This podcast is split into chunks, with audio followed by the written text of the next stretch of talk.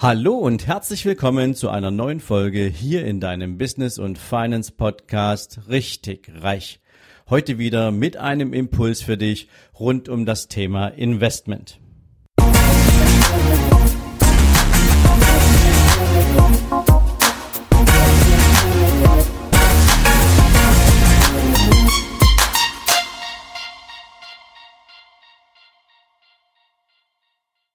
Guten Morgen und herzlich willkommen zu einer neuen Investmentfolge. Und heute sprechen wir mal über eine ganz besondere Gruppe von absoluten Top-Investoren. Eine Gruppe von Investoren, über die du wahrscheinlich noch nie nachgedacht hast und von der du vielleicht auch gar nicht erwartet hättest, dass sie in diese Gruppe reingehören. Wir sprechen heute über Universitäten. Und zwar Universitäten in den USA, weil dort seit über 20 Jahren das Thema Investing zu den täglichen Aufgaben der Universität dazugehört. Warum das so ist, das klären wir in dieser Folge natürlich auch mit auf, aber wir beginnen mal mit ein paar beeindruckenden Zahlen, von den absoluten Top-Flyern in diesem Segment. So haben beispielsweise über einen Zeitraum von zehn Jahren, wenn du das in der rückwirkenden Betrachtung dir anschaust, die vier Top-Universitäten absolut attraktive Renditen erwirtschaftet. Dann fangen wir mal an bei Princeton. Die Universität von Princeton erwirtschaftete in den letzten zehn Jahren pro Jahr 11,6 Prozent auf das Vermögen. Gleich dahinter schließt sich die Universität von Yale an, die mit 11,1 Prozent pro Jahr performt haben. Danach kommt dann schon dies, das MIT mit 8,6 Prozent. Du siehst also plötzlich ist der Abstand ungefähr drei Prozent groß zum Drittplatzierten. Also das MIT trotzdem noch mit 8,6 Prozent über zehn Jahre. Und danach kommt dann gleich mit 8,5 Prozent auf zehn Jahre Harvard. Das sind absolut spannende und interessante Renditen, die diese Universitäten und zwar jedes Jahr in den letzten zehn Jahren durchschnittlich erzielt haben.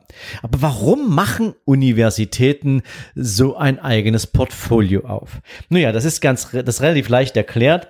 Universitäten haben es in den letzten Jahren und Jahrzehnten relativ schnell verstanden, dass die goldene Ära der regelmäßigen Spenden von reichen Familien und den ganzen Alumnis dieser Universitäten ein gewisses Abhängigkeitsmaß erzeugt. Und zwar, wenn du halt keine Spende bekamst, weil irgendwelche Gründe dagegen sprachen, dann musstest du sozusagen das geplante Investment oder die geplanten Ausgaben im nächsten Jahr neu budgetieren. Und so haben insbesondere in Harvard die Verantwortlichen sehr schnell erkannt, dass es keinen Sinn macht, sich ausschließlich auf Spendengelder zu verlassen. Und so haben sie innerhalb des Unternehmens oder innerhalb der Uni aus dem entsprechend vorhandenen Spendenkapital Stiftungen gegründet. Und in diesen Stiftungen flossen sozusagen diese Spenden zu einem großen Teil ein und diese Stiftungen haben dann das Investment des Kapitals Stück für Stück übernommen. Und das natürlich mit interessanten Anlagestrategien, um einerseits hohe Renditen zu erwirtschaften, damit sie die Abhängigkeit aus anderen Kapitalzuflüssen maximal reduzieren können. Das Spannende ist, dass natürlich neben den Spendengeldern der Universitäten aus diesen Alumni-Spenden etc. natürlich noch ein weiterer Zufluss für Universitäten vorhanden ist. Das sind die Studiengebühren, die praktisch Universitätsbesucher regelmäßig entrichten müssen. Aber aktuell gibt es auch dazu eine Riesendebatte in den USA, weil natürlich Studiengebühren die schlimmste Sorte von Darlehen sind, die man sich vorstellen kann. Denn nicht mal jeder zweite Absolvent einer Uni, selbst von Elite-Unis, haben direkt im Anschluss an ihr vollendetes Studium eine Chance auf einen Job und sitzen dann auf diesen Schulden, die sie praktisch nicht zurückzahlen können. Das aktuelle Schuldenuniversum in den USA bezogen nur auf Studienkredite beläuft sich aktuell auf 1,6 Billionen US-Dollar. Das muss man sich mal auf der Zunge zergehen lassen. Das sind nur offene Studienkredite. Und das heißt natürlich auch, Universitäten bekommen die zwar, aber sie müssen natürlich auch das Studium attraktiver machen, grundsätzlich natürlich, damit überhaupt Studierende sich noch für Universitäten eintragen, denn auch die sind nicht blöd, die haben ein Internet, die wissen ganz genau, wie sind sozusagen die Absolventenquoten, wie sind im Prinzip die Überschuldungsverhältnisse und sie machen sich Gedanken darüber, ob sie sich ihr Leben durch auch Studienkredite dominieren lassen und das müssen natürlich auch Universitäten auf dem Radar haben. Aber gehen wir mal weiter. Was machen jetzt eigentlich Universitäten? Ich gebe dir noch mal ein paar Zahlen mit, damit du ein Gefühl dafür bekommst, wo liegen denn so die Dimensionen der Beträge, über die mittlerweile Universitäten in Größenordnungen wachen und mit denen sie investieren. Und da beginnen wir mal bei Harvard. Die haben sozusagen das größte Kapital. Die verwalten mittlerweile in ihrem Stiftungsinvestment 40 Milliarden Dollar. Ja, also 40 Milliarden Dollar. Das muss man sich mal auf der Zunge zergehen lassen. Gleich dahinter kommt Yale, die nur noch 30 Milliarden, aber trotzdem natürlich eine riesen Hausnummer verwalten. Dann kommt Princeton mit 26 Milliarden, gleich auf mit Stanford, die auch 26 Milliarden Euro verwalten. So, und jetzt gibt es eine sehr spannenden, einen sehr spannenden Unterschied zu anderen Investoren. Denn Universitäten haben zunächst erstmal eine ganz globale Regel. Während der private Investor in der Regel für sich selbst im Zyklus seinen, seines eigenen Lebens denkt, also in der Zeit eines kurzen Menschenlebens denken Universitäten in Jahrhunderten. Sie denken also in ihrer Investmentstrategie nicht auf 10 Jahre, 20 Jahre, 25 oder 50 Jahre. Sie denken in Jahrhunderten. Und deswegen gibt es für Unternehmen oder für, nicht für Unternehmen, für ähm, Stiftungen aus den Universitäten heraus eine ganz zentrale Fragestellung, nämlich Timing ist völlig egal. Denn sie können jede Anlage, die sie einkaufen, in die sie investieren, praktisch innerhalb dieser Strategie kaufen und halten. Sie können sie auslaufen lassen, wie Sie das beispielsweise mit Schuldverschreibungen, festverzinsten Wertpapieren machen. Die kaufen Sie, lassen Ihre Zinszahlungen fließen und Sie werden innerhalb dieser Strategie zurückgeführt durch den Schuldner. Beispiel, ja. Das heißt, wenn eine Universität Kapital investiert, dann mit einer wahnsinnig langen Ausrichtung und wie gesagt, Timing für bestimmte Investmentprozesse spielt da nur eine sehr untergeordnete Rolle. Darüber hinaus, wie bei allen Stiftungen, ist es das Ziel des Kapital, der Kapitalanlage, möglichst viele und hohe Erträge zu erwirtschaften, weil das Stiftungskapital darf nicht angefasst werden. Das heißt, Stiftungskapital als Zuwendung für diese Stiftung darf nicht dem Verbrauch unterliegen. Man darf also kein Kapital aus einer Stiftung entnehmen, sondern man muss dafür Sorge tragen, dass das investierte Kapital der Stiftung Erträge erwirtschaftet, weil nur die Erträge dürfen dann durch die Stiftung für irgendwelche geplanten Investitionen tatsächlich auch verwendet werden. Das ist eine ganz, ganz wichtige Kenntnis oder Erkenntnis, die man haben muss, wenn man sich mit Stiftungen beschäftigt. Stiftungen dürfen kein Kapital vernichten oder kein Kapital verbrauchen, sondern sie dürfen lediglich Erträge erwirtschaften und diese Erträge verbrauchen. Und jetzt machen im Prinzip die Stiftungen alle eins. Sie haben praktisch eine Strategie übernommen von James Tobin. James Tobin ist Wirtschaftsnobelpreisträger und hat in den 50er Jahren selbst an der Universität in Yale unterrichtet. Und er hat eine sehr simple, wenn man so will, Portfoliotheorie erstellt und die hat er ursprünglich dann auch in Yale zur Anwendung gebracht und wenn man so will, haben alle anderen Universitäten in den USA diese Strategie irgendwann übernommen, sie haben sie kopiert und sind damit eben außerordentlich erfolgreich. Was besagt jetzt die, äh, die Strategie von Mr. Tobian? Er sagt, der Gewinn eines Investors erhöht sich umso mehr, je breiter seine Anlagen gestreut sind, und zwar möglichst diametral zueinander. Diametral bedeutet jetzt zueinander entgegengesetzt. Das kann man am besten so im Beispiel finden, wenn du Aktien hast, dann macht es auch Sinn, Gold zu haben. Weil, wenn die Aktien steigen, dann hat der Goldpreis gegebenenfalls eine etwas, eine Bewegung nach unten. Wenn die Aktien fallen, hat der Markt in der Regel auch eine Gegenbewegung und das sorgt dafür, dass Investoren zunehmend wieder in Gold investieren. Und das sorgt in einem gut sortierten und breit aufgestellten Portfolio für eine gewisse Balance. Und diese Balance sorgt dafür, dass das Kapital relativ gleich bleibt und die Erträge aus den jeweils attraktiven Investments natürlich entsprechend im, in, diesem, in diesem Gesamtportfolio zufließen können. Das Interessante hierbei ist, dass ähm, dadurch, dass wir eine so langfristige Investmentstrategie haben und das Timing keine Rolle spielt, auch nicht wichtig ist, wie du meinetwegen jetzt ein Aktienportfolio zusammenstellst. Ähm, natürlich macht es Sinn, mit den richtigen Aktien unterwegs zu sein, im Sinne von, ja, nennen wir es mal Value Investing Strategien.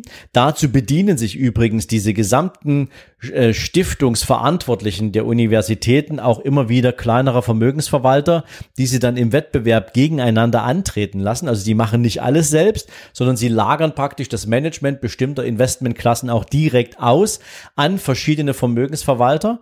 Aber sie sorgen natürlich auch dafür, dass sie nicht unter dem Druck von taktischen Manövern arbeiten müssen. Taktische Manöver sind beispielsweise, ähm, wenn du so, ähm, ja, ich sag mal, Trading-orientierte Investmentstrategien hast. Oder wenn du sagst, gut, ähm, ich muss jetzt mal gucken, ob ich eine Marktkorrektur vorhersehen kann und diese Marktkorrektur mir gegebenenfalls den Wiedereinstieg bei minus 30 Prozent ermöglicht, das findet in diesen Anlagestrategien nicht so wirklich eine Berücksichtigung, eben vor dem Hintergrund Buy and Hold. Darüber hinaus bedeutet Asset, Asset Allocation beziehungsweise Vermögensverwaltung und Vermögensverteilung bei Stiftungen noch etwas anderes. Nämlich, es gibt ja, und du kennst vielleicht diesen Ausspruch von Warren Buffett, Diversifikation ist etwas für den, der nicht weiß, was er tut. Das hat etwas damit zu tun, dass viele Menschen glauben, wenn sie beispielsweise in Aktien investieren wollen, dass das total sinnvoll wäre, sich beispielsweise ein ETF-Portfolio zusammenzubauen über alle Weltmärkte und dann mögt sozusagen praktisch in alle Aktien dieser Welt, die an der Börse handelbar sind, gleichmäßig investiert sind und das ist irgendwie Risikoverteilung.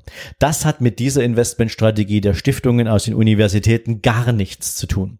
Sie haben lediglich ein Aktienportfolio beispielsweise mit einem prozentualen Anteil von 35 Prozent am Gesamtportfolio, am Gesamtexposure. Das heißt, zu 100 Milliarden Euro oder, oder sagen wir mal die, die 40 Milliarden Euro, die ähm, Harvard verwaltet, davon sind 35 Prozent in Aktien. Darüber hinaus sind meinetwegen 15 Prozent von diesem Gesamtkapital in Rentenpapiere investiert, also in fest verzinste Wertpapiere, in Obligationen, in Schuldverschreibungen, in Staatsanleihen, die sozusagen eingekauft werden, die Zinsen werden mitgenommen und man lässt diese Papiere innerhalb des Investments auslaufen und reinvestiert dann wieder neu. Darüber hinaus kauft man beispielsweise Immobilien Egal ob jetzt Gewerbeimmobilien oder Wohnimmobilien, auch die werden gekauft und gehalten. Die werden nicht irgendwie ähm, auf Basis von Wertsteigerungen gezockt, sondern man kauft sie, man hat sie im Bestand und hier ist es insbesondere wichtig, dass man, anders als bei Aktien beispielsweise in diesem Kontext, natürlich genau darauf achten muss, wie man sie einkauft, weil natürlich eine große Rolle spielt, wie hoch ist der Return, den du aus den Mieterträgen versus deinem eingesetzten Gesamtkapital ziehst. Das ist für Investoren auf der Immobilienseite da wirklich eine sehr, sehr spannende Fragestellung. Also hier ist eine hohe Expertise erforderlich, wenn du dir ein Immobilienportfolio zusammenstellst. Aber auch das spielt da eine Rolle. Und darüber hinaus haben natürlich auch diese Stiftungen entsprechend Kapital investiert in Form von Venture Capital, also Risikokapital, wo sie junge Startups mitfinanzieren, wo sie in das Wachstum bestimmter Unternehmen investieren, als privater Geldgeber, als private Investition.